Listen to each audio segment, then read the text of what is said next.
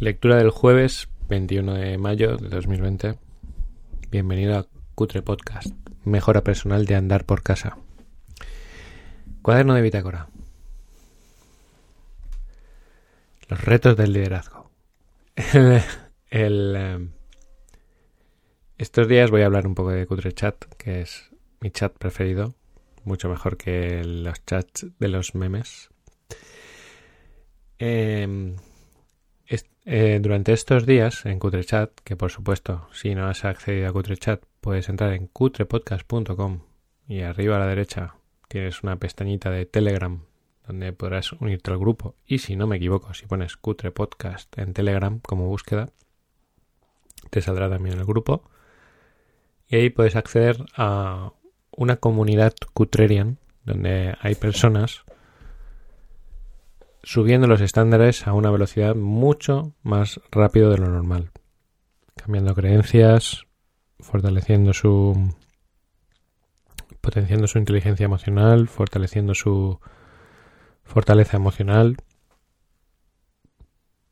aumentando su liderazgo personal. Los que participan, tanto como los que no participan. Bueno, luego hay otro grupo que no participa y no lee, pues esos van a otra velocidad, sin duda. Mm, I'm sorry. O sea, si crees que tienes otro chat mejor que leer, pues yo estoy abierto a, a escucharlo. Lo dudo. Lo dudo. Puede ser. Puede que sea actualmente uno de los chats más valiosos de España y parte del extranjero. Hay un nivel de esencia y de crecimiento descomunal. Entonces en este chat, pues eh, tanto en el chat como en, en, los audios, estoy más, más hard, mucho más hard, mucho más duro, mucho más contundente, mucho más tenso, mucho más agresivo. ¿Por qué? Porque mi instinto me dice qué es lo que debo de hacer. ¿Por qué? Porque me estoy enfrentando al ego de más de 50 personas y no es algo fácil porque la, energía está, yo, yo la noto, yo noto tu energía, noto tu rechazo, noto tu cansancio, noto tu dolor, noto a tu ego, noto a tu ego que me quiere matar a veces. Eh, y si viene, y si viene lo reviento. Y si vienen los 50 que están en el cutre chat, los reviento a todos también. Conmigo no vais a poder, lo, dejo así de claro. O sea, yo voy. Nos hemos introducido en este mundo, es un mundo doloroso. Yo sé que ahora surgen dudas, pero no era más importante el éxito interior que el éxito exterior. Pero no era, pero no es, pero no hay que ser feliz con lo que uno tiene, por supuesto. Pero ahora lo que estamos haciendo es ampliando vuestra caja fuerte y sacando las cosas que sobran. Y una cosa no quita la otra, pero cuando tú estás enfocado en un área, estás enfocado en un área. O sea, hoy estamos enfocados en un área que, como dije al principio de este de esta fase,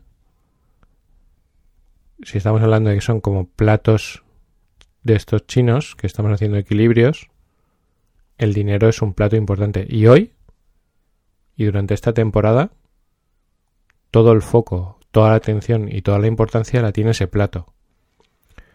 Cuando acabe esto, pues será un plato más. A lo mejor cogemos o seguimos con el dinero, según. Yo sé que, que, que una parte quiere que se acabe esto. Pero este plato es así. Y es bonito, ¿eh? Lo que no es bonito es tu ego intentando rechazar estos mensajes. Y ahí es donde yo me pongo duro, porque si, si todos estuviésemos alineados, si vuestros egos estuviesen alineados con la esencia del dinero, todo lo bueno que tiene y todo lo, todo lo bueno que nos trae este dinero tan feliz, la comunicación sería, yo estaría con otro tono. Yo estaría relajado, nos reiríamos, sacaríamos El mismo mensaje lo escucharíamos de una forma agradable, pero en esta ocasión no tiene que ser agradable, tiene que ser contundente. Ahora mismo estoy recordando los experimentos del doctor Zimbardo de cómo eh, el ser humano respeta la autoridad. Y entiendo que por eso mi organismo automáticamente se pone en modo autoridad. No para ti, para tu ego. Para ti, yo no. A ti personalmente, a ti que me estás escuchando, yo a ti, sabes que te tengo cariño, te quiero tal y como eres, te respeto, te acepto, pero a tu ego, tu ego es un capullo. Punto. Y con respecto al dinero, si ofrece resistencia, lo, vamos, lo voy a rinconar y le voy a hacer que escuche esto, le guste o no. Evidentemente tú puedes no escuchar estos podcasts, puedes no comentar en Chat, puedes no escucharlo, puedes no participar y puedes pensar que... Ah, no, no, no, es que solo habláis de dinero, por ejemplo. El dinero no es todo. No, es un plato. Pero hoy hablamos de dinero. Cuando estábamos hablando del amor, nadie ponía pejas. Nadie decía, hoy solo hablamos del amor. No, ¿a qué no? Porque más bonito. Para tu ego. Lo lleva mejor. Pero el dinero molesta. Pues si molesta, vamos a por el siguiente capítulo. Bueno, he tenido mi propia batalla yo, porque ayer dije voy a ver de qué va el primer, o sea, voy a, voy a ver el título y mi objetivo era, vale, hoy es jueves, evidentemente mañana es viernes. Digo, ostras, a ver, no quiero machacar los jueves y viernes. Digo, vamos a vamos a ver si el tema es un tema ya alegre o positivo, con una tendencia positiva, porque tú ten en cuenta que ahora Raimón nos está poniendo así, un platito de realidad, así, te dice, mira, ¿quieres un platito de realidad? Pues toma, ¿quieres? Toma, dos. ¿Quieres sopa? Toma dos tazones. Entonces, claro, la realidad molesta mucho, incomoda, no apetece. No, no apetece verlo desde esa perspectiva.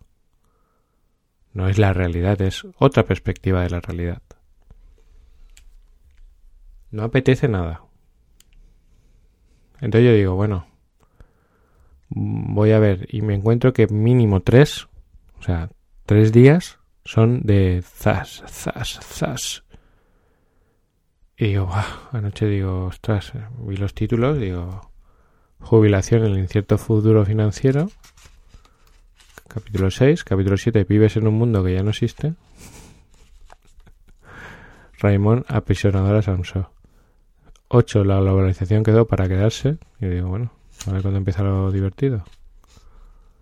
Y 9, que ya empezaba un poco mejor, inteligencia financiera y libertad financiera. Y al 10, el 10 cremita. Lo que nadie te enseñó sobre el dinero. Esto más bonito, ¿no? Todo esto. Y digo, pues nada, pues voy a comprimir tres en un día y ya les hablo de libertad financiera y tal. Digo, bueno, me he levantado, me despejo, o sea, durante un rato me pongo a mirar, pues, a revisar números, estadísticas, cómo van todos los negocios, todo, ¿no? Me pongo a revisar todo. Por cierto, mientras dormía, he ganado dinero. Porque alguien más ha comprado otro libro de Raymond y ya hay casi dos euros, 1,96. He ganado dinero mientras dormía. O sea, cuando me he levantado, de pronto, ¡pam! un euro más. ¿Qué te parece? ¿Eh? Pero esto en vez de ser un euro podrían ser mil. Si, si yo lo hiciese masivamente y profesionalmente, yo me acostaría y me levantaría con mil euros más. Pero bueno, es simbólico. Es simbólico, pero estos audios se siguen oyendo si yo lo tuviese bien montado, la plataforma bien montada, eh, los enlaces bien puestos, una página web que aporta valor, etcétera, etcétera. Mientras yo descanso, habría gente comprando cosas a través de los enlaces de afiliados de Amazon y yo ganaría dinero mientras duermo de un producto que hice en el pasado. A coste cero. Porque vamos, sí, tiene un coste tener un... no hace falta ni un ordenador ¿eh? para grabar un podcast. Con un móvil lo puedes hacer. Yo no hago corte, ni pongo música, ni nada. O sea, esto es enchufar y grabar. Nada más. No hay nada más. Lo puedes hacer con el, con las notas de voz del móvil. Lo puedes hacer y hay una plataforma que desde el móvil te lo sube a todo. Y anoche gané dinero mientras dormía. Eh, voy a ser más preciso. Aparte que me dicen los artículos que se compran. Mira. Al día 17 pulsaron 7 personas a los enlaces, pero no compraron nada. Al día 18 pulsaron 2. El día 19 pulsaron 6. Y el día 20 pulsaron 5 y se pidió un libro. Que ha generado un beneficio de 0,96. Total acumulado 1,92. Si, por ejemplo, por ponerte un ejemplo, vamos a hacer que, que yo pongo un poco de energía en esto para que esté monetizado y consigo un promedio de que se compre no un libro, porque aquí pueden comprar un libro como que a lo mejor ahora te compras una cosa de un ordenador de mil euros y en vez de darte un euro te dan más, pero vamos a poner algo pequeño. Eh, un euro al día. Pues serían 30 euros al, al mes. Y con 30 euros al mes tú ya puedes hacer más dinero. Tú 30 euros al mes puedes, aunque sea en un sistema de ahorro, que de efecto compuesto. Voy a ver si puedo hacer un cálculo. A ver. Cálculo, efecto compuesto. Calculadora de efecto compuesto. Vamos a ver. Interés compuesto, money chimp. Estamos aquí. Vale, capital inicial. Vamos a empezar. 30, 30 dólares. Adición anual serían 360 dólares, porque meteríamos 30 al mes.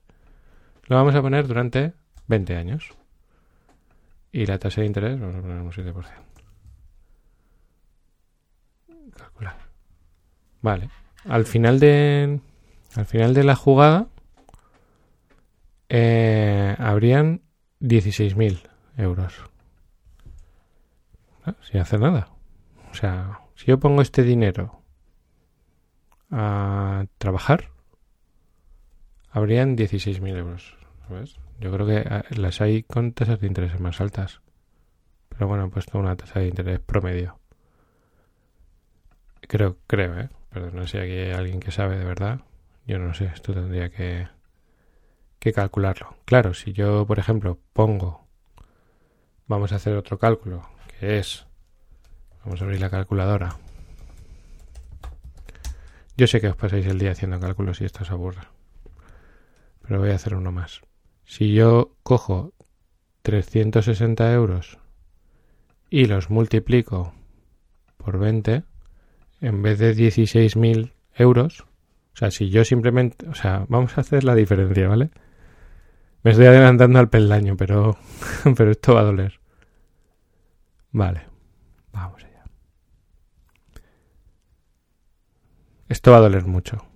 Me adelanto al peldaño porque estamos ya en flow con esto. Eh, en el libro, ahora luego va a hablar de la inflación, pero esta información pues ya la tienes y así luego la recordamos. ¿Vale? Yo he cogido, a ver, vamos a ver por aquí, cuento la historia, 65 años, experiencia de vida. Vale. Es que habla aquí de una calculadora para, para ver la diferencia. INE. Está en la, en, el, en la INE. INE inflación. Ah, luego lo explico, ¿eh? Perdonar. Vale.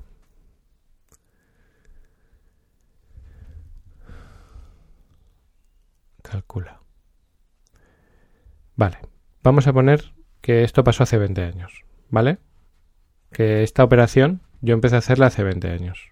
Empecé a poner los 30 euros que me genera en, en, automático un ingreso un ingreso pasivo, o sea, yo no hago nada y el ingreso genera genera eso. Entonces yo en, en el año 2000 en el año 2000 pongo, eh, pongo ese dinero eh, a ahorrar. Me lo puedo gastar, que es lo más fácil. Lo pongo a ahorrar, porque soy ahorrador. ¿Vale? Em, pongo, pongo 30 euros cada mes durante 20 años y cuando acaba tendría 7.200 euros. Si yo lo pongo en, en el banco, ¿vale? Pero en esos 20 años el precio del dinero ha bajado un 49,2%. Quiere decir que en vez de tener 7.200 euros, tendría 3.600 euros. O sea, yo pongo 30 euros y cuando acabo tengo 3.600 euros después de 20 años. Sin embargo, si lo pongo en un sistema de inversión, hemos dicho que tendría 16.000. Pero como también ha bajado el precio del dinero, en realidad tendría 8.000. O sea, en un formato tendría 3.000 y en el otro 8.000. Sin hacer nada. Pero bueno, luego lo explico. Es que me...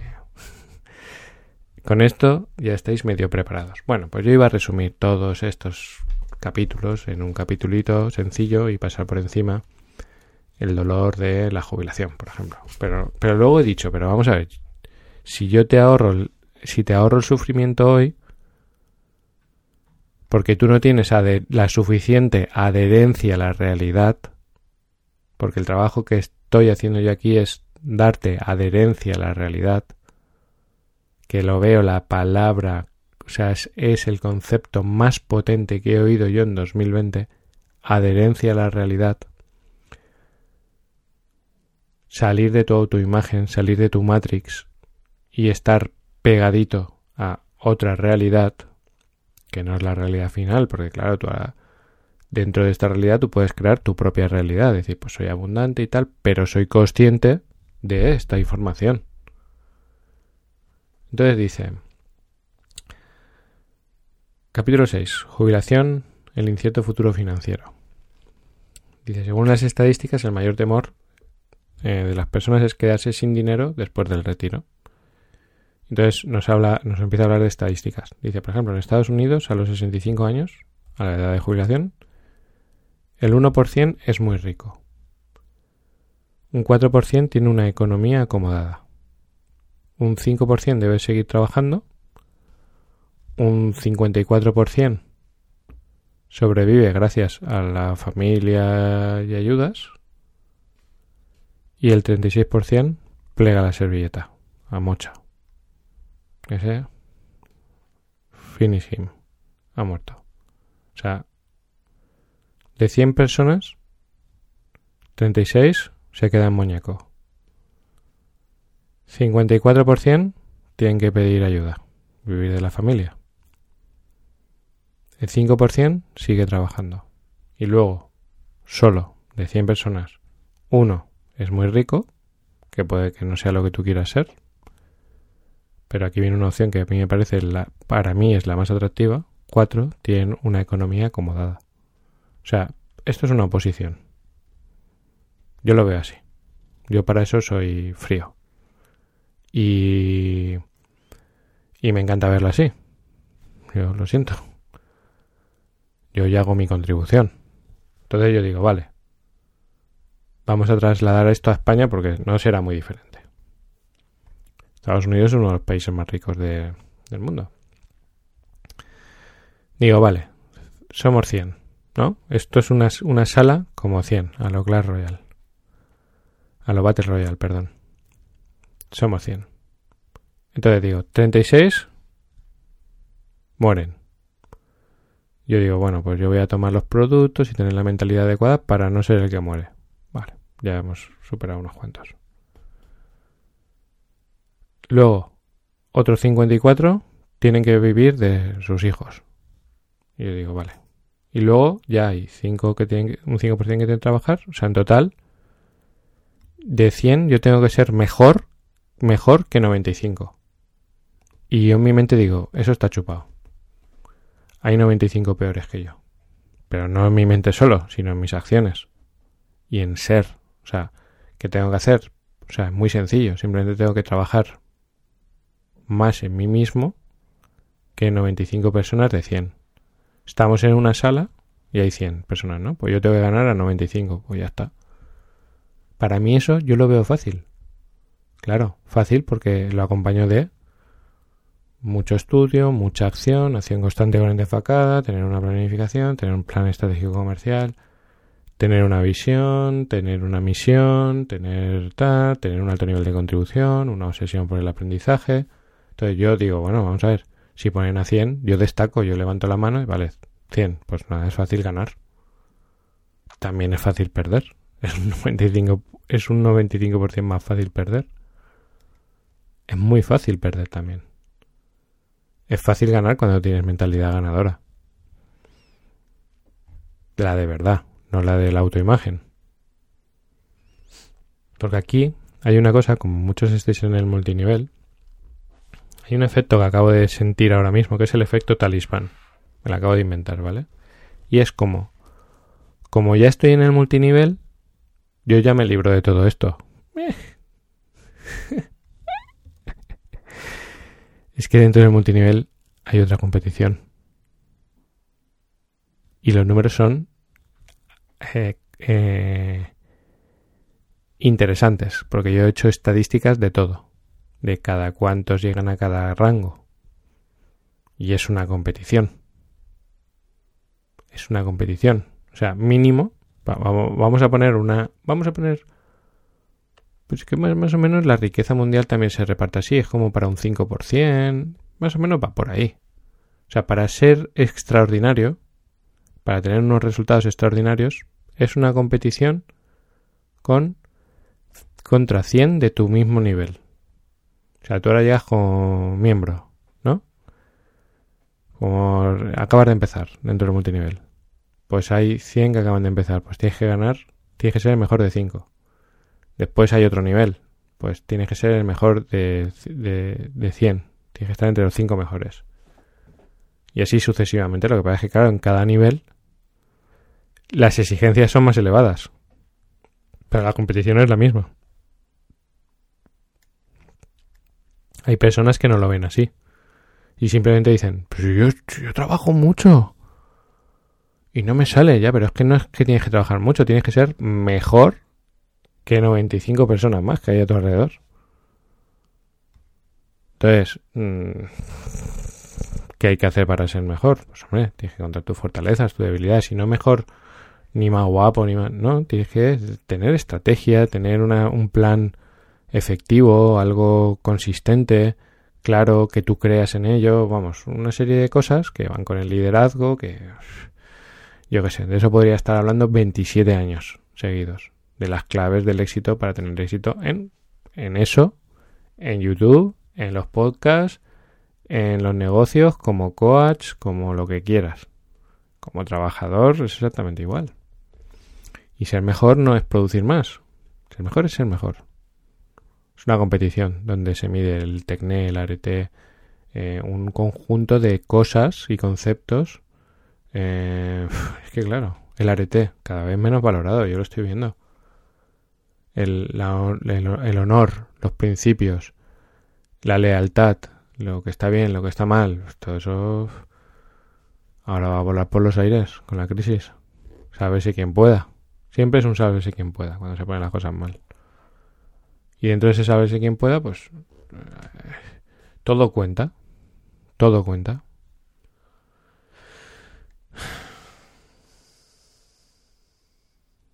Entonces, por aquí vamos, que un 5%, solo un 5% goza de una buena posición.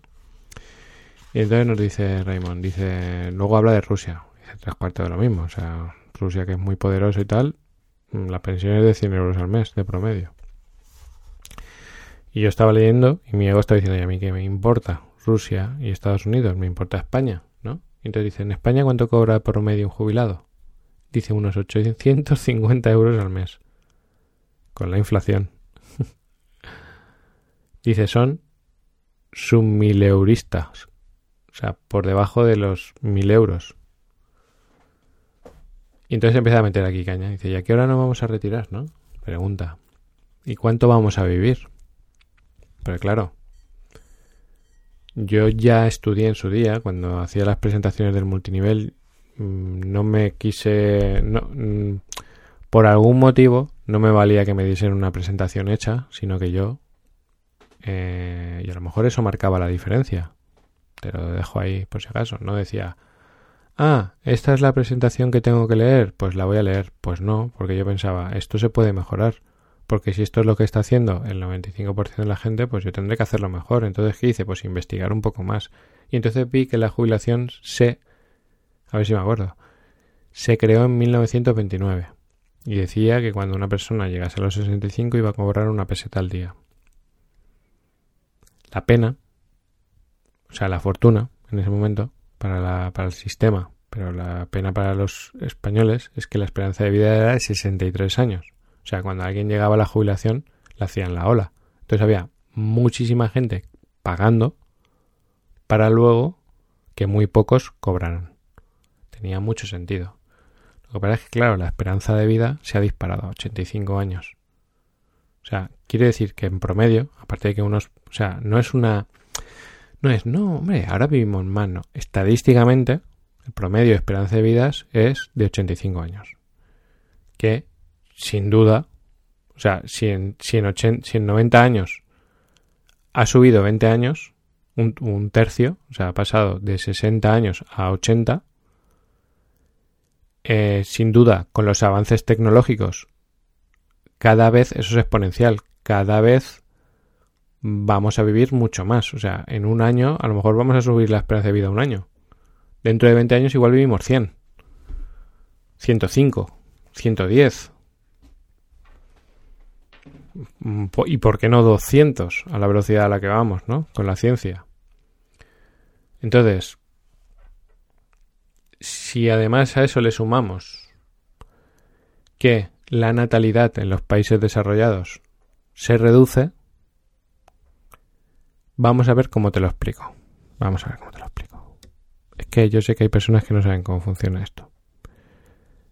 Ese dinero que, que cobramos cuando nos jubilamos, esos 850 euros con pagas y gastos médicos, yo qué sé, ¿qué puede costar un ciudadano? Vamos a poner 1.500 euros, por poner una cifra baja. Cada ciudadano requiere 1.500 euros, entre pitos y flautas. Pues cuando van al médico, cuando tú vas al médico siendo mayor, que es más mayor, y te pone una cadera, una prótesis de una cadera igual vale 5.000 euros. Por eso te estoy diciendo poco, ¿vale? 1.500 euros. 1.500 euros cada mes. Cuesta como mínimo un ciudadano. Ese ciudadano, como mínimo, va a vivir 20 años. Entonces tú tienes que estar pagándole a un ciudadano durante 20 años 1.500 euros. ¿Ese dinero de dónde sale? De los que están trabajando, que cada vez somos menos y cada vez nos tienen que cobrar más, porque tú tienes que estar pagando tus gastos, los gastos del sistema, más los gastos de todas estas personas, más los gastos de los presos, más los gastos de, yo qué sé, de becas, ayudas, autonomías, yo que es una barbaridad, ¿vale? O sea, es un, es una barbaridad. Y ahora en este momento, justo en este preciso momento, pues eh, ERTES, eh, personas que pasan hambre, un montón de cosas que son, o sea, que se deben de pagar. Que se deben de pagar. O sea, todo esto se debe de pagar.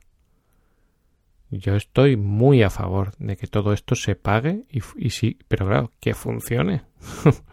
Porque si yo para pagar a los que van a ser mayores tengo que estrangular a los que a los que están trabajando para luego cuando lleguen a ser mayores no, no poder vivir tampoco porque no les llega. Entonces, ¿cuál es la clave aquí? Yo no hablo de, de lo que tiene que hacer el gobierno porque yo no... Si, si, si tuviese que hablar de lo que tiene que hacer un gobierno, lo que me haría es, me haría político. Yo no soy político, yo paso. O sea, yo, yo paso de, de todo eso, paso. O sea, yo no me meto ni digo lo que está bien ni lo que está mal. Yo simplemente digo, así está la cosa. Y a partir de que así está la cosa, está mi autorresponsabilidad de, con esta situación, cómo me lo monto yo, no para que otros... O sea, yo no quiero... Es que hay que cambiar el sistema para que todo el mundo tenga... No, yo digo, yo digo, pues mm, a ver qué hago yo para ser de ese 5%. En mi mente lo único que piensa es, vale, pues que hay que estar en el 5%. ¿Cuáles son las reglas del juego? Estas, pues vamos a jugarlas. Nada más. O sea, yo no soy un antisistema, ni, ni quiero cambiarlo, ni nada por el estilo. O sea, no, yo lo... De hecho, ya lo he comentado, ni voto. O sea, yo no voté y no votar asumo que pase lo que pasa. Porque yo no he puesto mi voto. Si hubiese puesto mi voto, pues a lo mejor pues hubiese repercutido de otra forma. Pero es que a mí me da igual. Me da igual unos que otros. A mí me interesan, dime cuáles son las reglas del juego. Y yo voy a jugar para estar en ese 5%. Sea más fácil o más difícil. Así vivo yo la vida. No vivo quejándome. Ni preocupado. Vivo ocupado en estar dentro de ese 5%. Y tú dices, eso es como muy egoísta. Pues no es egoísta, porque si yo estoy dentro de ese 5%, pues estoy pagando más impuestos, o estoy haciendo esto, o estoy haciendo lo otro, o estoy siendo un ejemplo, o simplemente estoy ayudando a que mi entorno eh, tenga ese espíritu competitivo.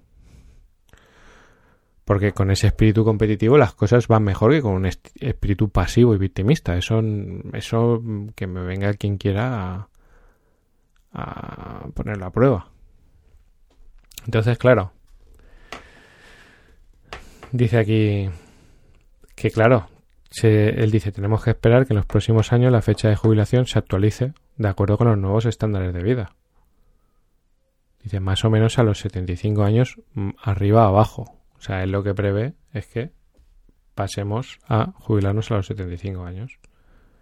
Dice, papá Estado y su seguridad social cuidará de ti. ¿Cómo lo sabes? El sistema de pensiones del Estado no está pensado para hacer las funciones de un plan de jubilación aunque todo el mundo lo toma como tal. En realidad está ajustado para ser un complemento a tu propio plan de jubilación, el cual es tu responsabilidad. O sea, aquí, aquí yo creo que clave, una clave mental, clave esencial, si nos preocupa la jubilación y si no te preocupa, pues mira, la serie que estoy viendo se llama El método Kominsky. Está en Netflix, es una... es es un, preciosa, es una, una, obra de arte del humor, de inteligente, de y está muy bonita porque es una historia de hombres eh, hombres mayores enfrentándose a la vejez, ¿no? A la, a la cruda realidad de la vejez, ¿no? Eh, es muy bonita, es muy bonita. Pero está bien porque porque ves como, o sea, es una visión para mí bastante realista de, lo que sería. Yo me veo en, su, lloro porque lo siento dentro de mí todo lo que pasa. Porque ellos son personas que están dentro de ese 5%, o sea, son intelectuales, trabajados, exitosos interior y exteriormente. Y, y pasan los problemas de la vejez y es muy bonito, ¿no? Pero te puedes poner en la situación de llegar ahí y verte así, ¿no? Que tienen, no sé, me gusta. Método Comiskey. Lo recomiendo un Cutrerian, que es muy listo. Muy inteligente. Eh, y entonces, claro, la clave, lo que os estaba diciendo es que la clave es que tú la jubilación no la ves como lo que te que tú vas a vivir de la jubilación. O sea, eso es un anclaje mental que tienes que romper ya. Es lo que me dé el gobierno va a ser un complemento de mi propio plan de jubilación. O sea, solo por eso ya merece la pena porque yo a esa conclusión no había llegado nunca. vista, sí. O sea, es yo tengo yo tengo que decidir cuánto dinero quiero ganar al mes. Por ejemplo, imagínate que yo digo, yo quiero jubilarme con 2.000 euros al mes. De los 2.000 actuales, porque 2.000 dentro de 20 años en realidad hará falta 4.000, el doble por la inflación. Pero bueno, el valor de lo que se puede comprar hoy con 2.000 euros. Yo me quiero jubilar con lo que hoy podría comprar con 2.000 euros, ¿no? Pues yo tendré que generar unos ingresos. Tendré, que viene una hostia, ¿eh? Yo tendré que generar unos ingresos que, que me generen durante los 30 o 40 años que voy a vivir después, sin trabajar, esos 2.000 euros. Y lo que me dé el gobierno, pues es un extra. Es una, una ampliación a lo que yo... Es, ese sería el plan de los del 5%. Luego está otros planes, que es, pues a ver si tengo la casa pagada y por lo menos yo ya mi casa ya la tengo, reduzco mis gastos al mínimo y con lo que me dé el gobierno con eso vivo. Ese es el plan, por ejemplo, que yo he vivido en mi casa. Tener todo pagado, o sea, el plan de mi madre era, tenemos todo pagado, yo tengo mis ahorros, porque mi madre tiene sus ahorros para cuando necesite a alguien que le cuide, no tener que molestarnos a nosotros. Ese es su plan desde que la conozco. Desde que soy pequeñito. Yo voy a llegar a la jubilación, voy a tener eh, todo pagado, mínimos gastos. Mi madre tiene todo pagado, solo tiene gastos de seguros y todo eso porque es muy previsora en ese aspecto. Un coche viejecito pagado, que gasta poco, todo así, muy poco. Y entonces ella adapta su economía a lo que le da el, a lo que le da el gobierno. Y dentro de eso trata de ahorrar. Para, si necesita ayuda, tal, recurrir a tal. Y luego Dice, si tengo que vender la casa para ir a una residencia, pues ella vendería la casa y se iría con eso a una residencia lo que sea. Esa es su estrategia. Yo he tenido que trabajar mucho para romperla, claro, porque eso es una reprogramación que yo tengo muy metida. Evidentemente lo de llegar sin gastos y todo eso lo veo ok, pero mi plan es que yo decido cuánto voy a ingresar cuando me jubile y, subo el estándar y digo, y a ver si me puedo jubilar dentro de cinco años. O sea, mi objetivo es ese, que luego me llegar, o sea, hace años decía, a los 35 me jubilo, pues ahora digo, a los 45 me jubilo, bueno, pues a lo mejor así, así, a los 50 me jubilo. Algunos de vosotros os vais a jubilar a los 75. Estadísticamente, si somos 100, en el chat somos... Si es una competición, vamos a competir entre nosotros. No, vayamos a ser cobardes. No, pues me voy a buscar a 100 que no estén trabajando en su desarrollo personal. No, no. Ya que estás rodeado de personas, somos 50 en el chat, pues eh, habría que superar, habría que estar entre los tres mejores. Ese debería ser tu objetivo. ¿Que te asusta? ¿Es que te sientes no capaz? ¿Que te tiqui, tiqui, tiqui, que tú sí y yo no? ¿Y tus creencias limitantes? Pues... Esto duele. Pero esto es algo que decía yo siempre cuando estaba en el multinivel. Yo decía, mira, si a mí me viene de puta madre que no ganes dinero o que no te vaya bien, porque mm, hace falta 95 que estén mal. Entonces te, necesito en el otro lado. Te necesito en el lado de los que no les va bien. Porque no puede, no, estadísticamente nunca ha funcionado que todo el mundo esté bien. Ni en el éxito interior, ni en el éxito exterior. Estamos hablando de dinero. Esto es frío, desagradable eh, duro de oír, crudo, eh, despersonalizado, eh, ambicioso, todos esos conceptos, ¿no? Pero, pero es una realidad. La podemos poner más bonito, ¿no? Porque somos personas, que todos somos uno, que sí, todos somos uno, pero unos tienen y otros no. Porque el uno y el universo y, y la energía y el dharma y el karma, sí, pero unos tienen y otros no. Y ahora estamos jugando de yo quiero estar en los que tienen. ¿Que no quieres estar en los que tienen? Eso es perfecto porque hace falta el equilibrio. O sea, está el que no gana un duro, que tiene que estar, y está el que gana más de un duro, que tiene que estar. Tú decides en qué lado quieres estar. Es así de sencillo. Y eso no te hace ni mejor ni, peor persona. O sea, yo escojo ser de ese porcentaje que cuando se jubile, lo que me dé el gobierno, las ayudas o lo que sea, sea una ampliación, una, una mejora de mi propio plan de ahorro. Y no hablo únicamente de un plan de jubilaciones, que también es un plan, que es una, opción, pero hay, hay, más, claro. Pero existen los planes de jubilación. Pero se enfrentan a la inflación. Ya lo habéis visto antes. Bueno, dice, en España el sistema de pensiones, hace aquí una estimación, entrará en déficit en torno al año 2020, en este. De ahí en adelante habrá que empezar a gastar los ahorros acumulados en el fondo de la reserva, que aproximadamente se agotarán en 2030. Claro, ese fondo, esos fondos de reserva se van a agotar antes por la situación del COVID, que ha acelerado el consumo de gasto público. El fondo de reserva son los ahorros. Dice en lo sucesivo, el sistema público de pensiones acumulará números rojos y llegará en 2050 con un déficit del 7% del Producto Interior Bruto y una deuda del 95% del Producto Interior Bruto. ¿Qué quiere decir eso? Esto lo dice un experto, ¿vale? José Antonio Arce. Dice que mmm, cuando acabe el año, cuando nosotros acabemos el año como país, vamos a pensar que somos una familia. Cuando acaba el año hemos gastado más, hemos gastado más de lo que generamos. O sea, hemos terminado el año con deuda y que nos hemos y que hemos ido pidiendo préstamos y hemos pedido un préstamo tan grande como todo lo que producimos durante un año como país. O sea, estamos endeudados todo un año eh, como si fueran tarjetas de crédito. hay personas que aún usan tarjetas de crédito. Y seguro que en este chat hay muchos. Yo me sorprendo. O sea, una cosa cuando hablo con personas y de pronto como salir del armario es las tarjetas de crédito. Yo digo, de verdad que hay gente que usa las tarjetas, personas que usan las tarjetas de crédito, yo me quedo flipado. O sea, hay una cantidad de personas que tienen sus deudas con las tarjetas de crédito que yo lo entiendo, ¿eh? que te sientes así algo, pero lo entiendo, pero has llegado hasta ahí por una falta de educación financiera. Porque las tarjetas de crédito no me jodas.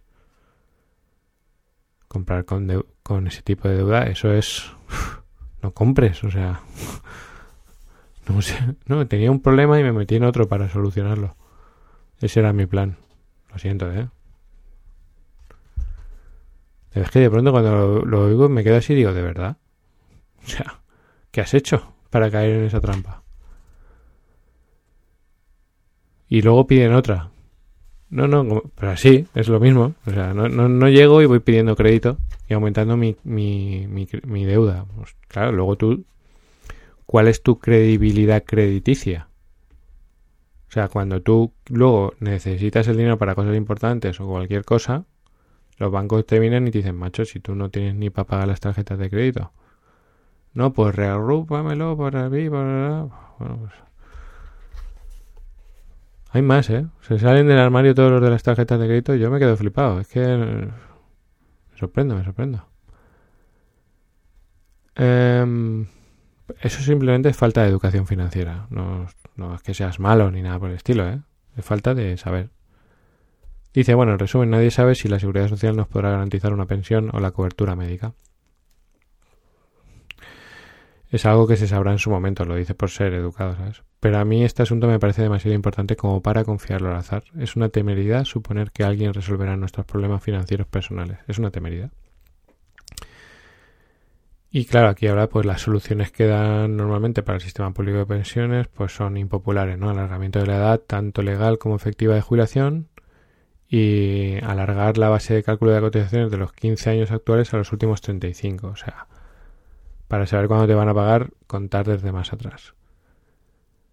Dice, soñar con retirarse con unos ahorros de un millón de euros sería genial. ¿A qué eso molaría? te ahorras, te jubilas con, un, con unos ahorros de un millón de euros, por ejemplo. A que sería un buen plan. Que hay que tener un plan, ¿eh? Si fallas en planificar, planifica fallar. Dice soñar con retirarse con unos ahorros de un millón de euros. Dice, pero eso para un trabajador es imposible. Dice, un trabajador de promedio gana 2.000 euros al mes. En toda su vida laboral habrá ingresado un millón. Claro, habrá ingresado un millón, pero tú tienes tus gastos, tus impuestos, tu vivienda, la ropa, salir, papá. Entonces, claro, no vas a ahorrar el 100% de lo que has ganado. Los números no salen, dice. Dice, compliquemos las cuentas. Ahora vamos a aplicarle la inflación. Entonces, la inflación es que tú, tu dinero, aquí por un ejemplo, dice la inflación del año 2000 hasta el 2009. O sea, la diferencia entre el año hace 10 años para nosotros. Dice, ha cambiado, tu dinero vale un 32% menos. Y desde hace 20 años un 95% menos. O sea, cada, y desde 1980 un 400% menos. O sea, cada, cada 20 años tu dinero vale la, la mitad. Eh, entonces, si tu sueldo no ha aumentado el doble, si tú en 10 años no te ha aumentado, en 20 años no ganas el doble, que no pasa, necesitarías, por ejemplo, eh, 2.000 euros para tener 1.000 en 20 años. Y aquí te dice dónde se calcula. En una página que es el, INE, ¿no? INE.es. Instituto Nacional de Estadística. Entonces, eso pasa. Cuando tú tienes el dinero ahorrado, tu dinero cada vez vale menos, porque eso funciona así, la inflación. Entonces tú tienes que hacer una inversión con tu dinero para que, como mínimo, la inflación, o sea que tú, en, si hablamos de que en 10 años es un 32% y en 20 años es un 95%, tú en 20 años tienes que sacar un 95%. ¿Qué quiere decir eso? Que como mínimo tú tienes que tener tu dinero en algo que genere al menos un 5% de beneficio. Solo para enfrentarte a la inflación. Si luego le sacas otro 5% de beneficio, entonces tendrás ganancias. Eh, por eso esos planes de ahorro compuesto, con efecto compuesto, te ayudan a combatir la inflación y que tú cuando llegues al final de tu jubilación o en cualquier momento eh, no haya perdido dinero, valor tu dinero. Eh, los cambios en ciertos elementos del mercado laboral, trabajos temporales, ocupación discontinua, trabajo volátil y retribuciones bajas harán que la próxima generación, si no se pone las pilas, no pueda aspirar a ahorrar para una jubilación, sino que tendrá que seguir trabajando después de ella. Dice, ahora entenderá ese chiste. Dice, oh, no es un chiste. Job, que es trabajo en inglés, es el acrónimo de Just Over Broke, quebrado. Y pone, traga saliva. me encanta cuando hace eso. Con, con, lo, con lo majo que se le ve. Y me encanta cuando hace, es que es majo cuando haces esa salivada, esa salivada, digo, esas vaciladas, traga saliva. Dice, la jubilación no debería verse como una liberación porque en esa creencia está implícito que tu ocupación no te gusta o incluso te disgusta, que eso ya es otro tema, ¿sabes? Dice una frase de Brendan Francis, la mayoría de la gente realiza trabajos esencialmente sin sentido para ellas. Cuando se jubilan, esa verdad les cae encima como una losa. y dice, lo suscribo. O sea, es como mm, tú estás trabajando sin darte cuenta en automático y cuando llega la jubilación dices, hostia, está haciendo gilipollas. Dice, la mayoría de los jubilados desearía haber hecho las cosas que querían hacer. Y lo que te propone este libro, que, bonito, es organizarte económicamente de tal modo que la etapa activa de tu vida sea como tu jubilación ideal, abundante en tiempo y dinero, justo cuando más partido puedes sacarles. Pues eso. Aguanta, aguanta, aguanta la pisonadora Sansó que viene, que nos ha puesto aquí, nos ha dibujado aquí el escenario de la jubilación bien dibujado. Eh, espero que esto te sirva y también lo que decía el talismán del multinivel, ¿no? Que es como, bueno, como yo esto lo he visto en muchas presentaciones y yo ya formo parte de esos que están teniendo el camino hacia una jubilación chachi guay del Paraguay, donde a mí no me va a pasar nada porque yo soy un emprendedor y, estoy en un sistema y en un negocio que me va a dar la libertad financiera y tú eres un pringado porque tú estás en un trabajo tradicional y yo estoy eh, ya trabajando en mi libertad, pero no la tienes. ¿Sabes lo que te digo? O sea, vale, que estás en el bando de los... O sea, digamos que... Vamos a explicarlo de otra forma, ¿vale? Vamos a poner que tienes que recorrer 40 kilómetros andando. O, subir, vamos a decirlo de otra forma, hay que subir una montaña. Vamos a poner que es una montaña, el Mont Blanc, no es, no es el es el Mont Blanc. ¿Vale? Entonces están las personas que, que están en un trabajo tradicional con un sueldo promedio, porque hay personas con un trabajo tradicional que tienen unos ingresos fuertes, pueden reinvertir, etcétera, etcétera. O sea, no yo no creo que, o sea, tú desde un trabajo tradicional puedes construir tu libertad financiera sin problema. Si juegas muy bien tus cartas.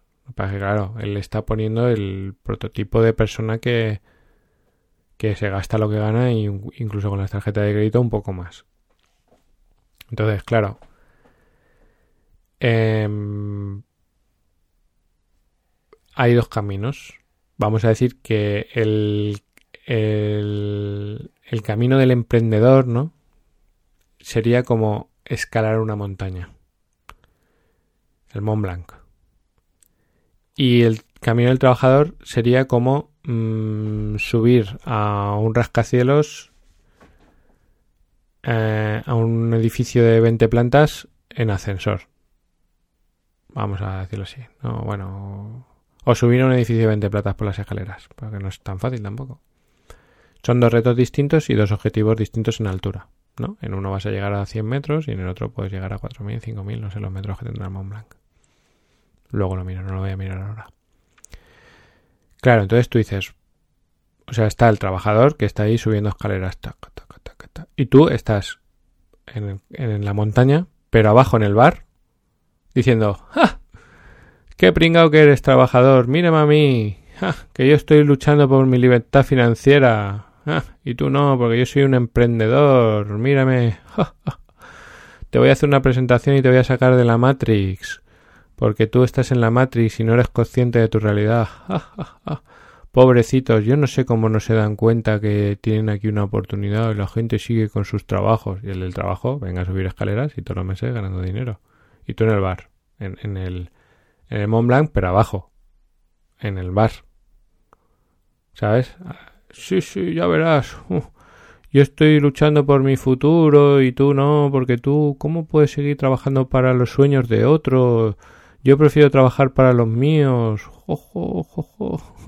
que yo lo veo, eh, que yo soy un experto de esto. Yo entreno a personas del multinivel. Entreno a personas del multinivel. O sea, soy un profesional en esto. Y he tenido mi éxito en su momento en el multinivel. Y sé lo que hay que hacer para tener hasta ese éxito, sé, y como entreno a muchos profesionales del multinivel, sé los fallos que cometen y uno es ese, que se creen que es el efecto talismán, es estoy en un multinivel, soy un emprendedor y tú eres una mierda, porque yo soy un emprendedor, tú eres un, tú eres un impostor. Tú eres un emprendedor que hace daño al multinivel y a todos los emprendedores del mundo, porque estás en el bar. No, no, pero es que trabajo, vale, pues estás trabajando, pero estás trabajando eh, en la ladera de la montaña. No, no, hay que subir la montaña. Que crear un equipo, hay que crear una red, hay que entrenarlos, hay que liderarlos, hay que enfocarlos, hay que... Eh, ¿Podrías dar una presentación tú? Ay, es que yo me da miedo. Pues quédate en el bar, no pasa nada. ¿Sabes lo que te quiero decir? Es que... Mm, sé consciente, sé consciente de que el talismán que te crees que llevas no te va a salvar la vida, te la vas a salvar tú, es lo mismo. Sea, ¿de, dónde proviene la gran traza de fracaso del multinivel? De esa falsa ilusión, de esa autoimagen, de creerte que simplemente por estar, tú ya eres un emprendedor y vas a tener éxito. Te vas a comer un ñordo como una casa. O sea, te pasa por la derecha, te pasa los del trabajo, te pasan por la derecha. Cuando llevas dos años, tres años y no ganas un sueldo, porque estás en la ladera de la montaña, porque no has superado de tu rango a esos 95, el del trabajo te mira, los que tú les vacilas, te miran y te dicen, tú no decías que te ibas a hacer rico. Si estás más muerto de hambre que de la leche, tirando de tarjetas de crédito. Y le haces daño al multinivel y le haces daño a los emprendedores. ¿Por qué? Porque por el efecto talismán, que me lo acabo de inventar, pero es que de verdad, o sea, es que lo veo, es que llevo años viéndolo. Personas hipermotivadas creyéndose que ya no están en la carrera de la rata simplemente porque han comprado una licencia en el multinivel y van a eventos y se ponen la marca y la camiseta y, y consumen los productos. Pues no. Pues no, tío, pues no. Pues no, ni talismán ni pollas, tú tienes que tener éxito. Y éxito es una competición, y eso es una oposición, y para superar tus, tú, el nivel en el que estás, Hay 95 los que tienes que ganar. Cada vez es más difícil. Claro, claro, es mucho más fácil decir, tú te vas a meter aquí y ya te has salido de la carrera de la rata y ya somos nosotros aquí la élite de la sociedad. la élite son los que han ido superando todas las oposiciones. Los demás están ahí debajo de la montaña. No, mira, es que para subir a la montaña, ¿sabes lo que hay que hacer? Hay que subir. Oh, pero es que eso no me apetece. Ay, ¿y qué van a decir de mí? Uf, a mí me da miedo no estar a la altura. Como me da miedo intentar subir, pues no me subo. Yo me quedo aquí en el bar, que cada, ¿sabes? Además, en este bar, cada X meses hacen una fiesta y yo voy y ya me creo que estoy arriba. Pero siempre estoy en el mismo sitio. Que estar en una multinivel no, o en una empresa o en algún formato de emprendedor no te garantiza la jubilación. No te la garantiza. No te la garantiza. Para nada. No tienes ninguna garantía. Tienes toneladas de incertidumbre. Porque eh, este tipo de negocios funcionan y el emprendedurismo no funcionan por estar como en un trabajo, funcionan por meritocracia. Entonces, ser, hacer, tener. Y ahí es donde falla que tú dices, solo por estar en este negocio, tengo un talismán que, me, que yo ya me siento que tengo. Pero tú no tienes nada. ¿Por qué? Porque no eres lo suficiente y porque no haces lo suficiente.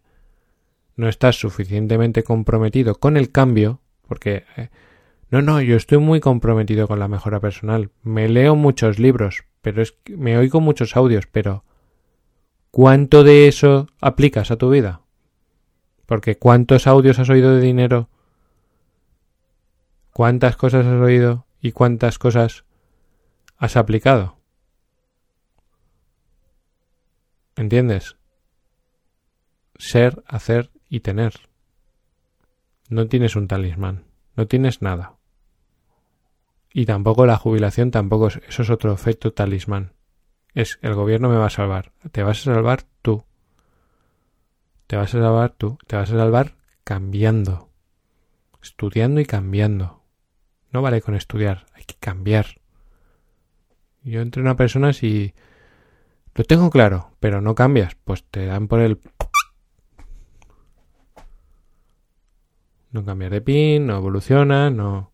Sí, sí, ya ha cambiado. A la semana siguiente, otra vez igual. Pues nada, eh, la competición no la superas. No cambias porque no cambias tú. No cambias no subes de categoría, no ganas más porque no cambias tú. Hay algunos que no estudian y luego están los que estudian, que se creen que por estudiar, otra vez el efecto talismán, no, como yo oigo audios, ya voy a ser rico. Pues no, ni rico, ni exitoso interiormente, ni nada. Se trata de ser, y ser requiere cambios. Porque tú no tienes que ser la persona que eras antes, sino con lo que has aprendido, ser una persona nueva. Y no duele el cambio, lo que duele es la resistencia que te ofreces al cambio. Porque si cambiaras, se acabaría el dolor. Pero ofreces tanta resistencia que te duele un huevo. Gracias por estar ahí y por invertir lo más valioso que tienes, que es tu tiempo. Muchas gracias.